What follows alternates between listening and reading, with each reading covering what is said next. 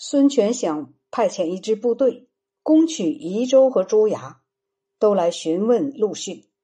陆逊上书说：“我认为全国还没有平定，应当调动民力，以成就当前急需的事务。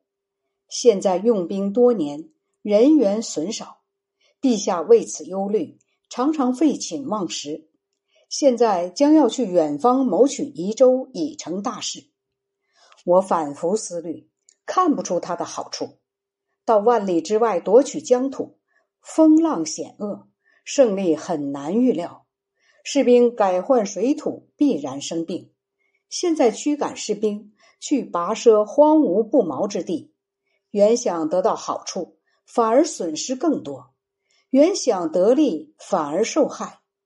而且朱牙十分险峻。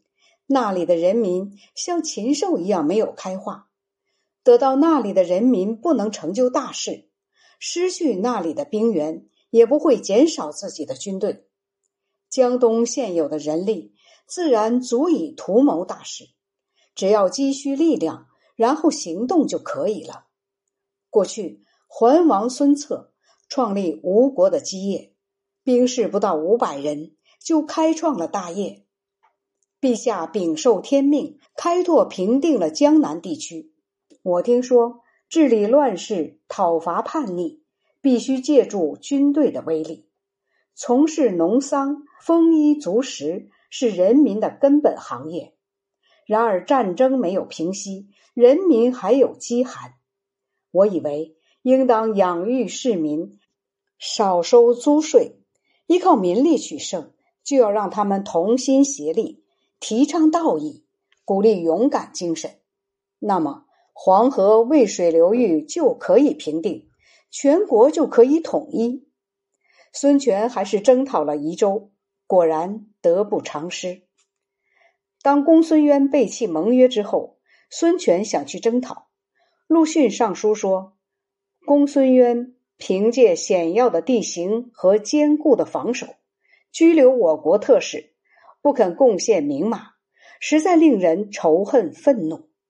蛮夷扰乱中原，他们没有受到圣王的教化，像飞鸟一样窜到荒僻边远的地方，对抗我国的军队，让陛下如此震怒，竟然要乘小船过大海，不考虑危险而轻奢难以意料的风险。现在天下纷乱如云，群雄像猛虎一般争斗。豪杰们跃跃欲试，呐喊呼号，瞪着眼睛互相敌视。陛下以神勇威武的英姿，秉承天意的安排，在乌林击破曹操，在西陵打败刘备，在荆州捉住关羽。这三个敌人都是当世的英雄豪杰，现在一一挫败了他们的锋芒。万里之内，人民像风吹拂草一样。受到您教化的安抚，这正是平定中原、实现统一大道的时候。如今陛下对小的怨愤不能忍耐，而大发雷霆之怒，违背古代不在屋檐下坐，以防瓦片砸伤的告诫，看清了帝王的贵重身份，这是我迷惑不解的。我听说有志于行万里路的人，不肯半路上停足。谋划统一天下的人，不能计较小事而妨害大局。强大的敌人在我们境内，边远地区没有归附朝廷。陛下乘船远征，必然给敌人以可乘之机。祸患到了再忧愁，后悔也来不及了。如果统一大业能够成功，那么公孙渊不需讨伐，自然降服。现在竟然舍不得遥远的辽东的人民和名马，难道对于抛弃原来江东的基业而不可惜吗？请求您停止发兵，以对付主要的敌人，尽早平定中原地区，为后世长留荣光。孙权因而采纳了他的建议。嘉禾五年，孙权北伐魏国，派陆逊和诸葛瑾攻打襄阳。陆逊派他的亲信韩扁带着表文向孙权汇报。返回时，在缅中遇上敌人，敌人超略搜索得到韩扁。诸葛瑾听到这件事，十分恐惧，写信对陆逊说：“主上已经返回，敌人得到函贬，完全掌握了我方的底细，而且江水干涸，应该赶快撤回。”陆逊没有回信，他正督促人民种吴京和豆子，和将领们下棋，以设伏为游戏，和平常一样。诸葛瑾说：“陆伯言足智多谋，他一定有办法。”就亲自来见陆逊。陆逊说：“敌人知道主上已经返回，没有什么可担忧的了。”可以集中力量对付我们，况且他们已经驻守险要地方，我方将领士兵思想动摇，我们应当自己镇定，以稳住将士的心，施展灵活多变的计策，然后退兵。现在就表示要退兵，敌人以为我们害怕，仍然要来进逼，这是必然要失败的。于是就与诸葛瑾秘密商定计谋。让诸葛瑾率领船只，陆逊率领全部兵马向襄阳城发动进攻。敌人一向畏惧陆逊，立即返回城里。诸葛瑾就带领船只出发，陆逊慢慢的整顿队伍，虚张声势，步行上了船。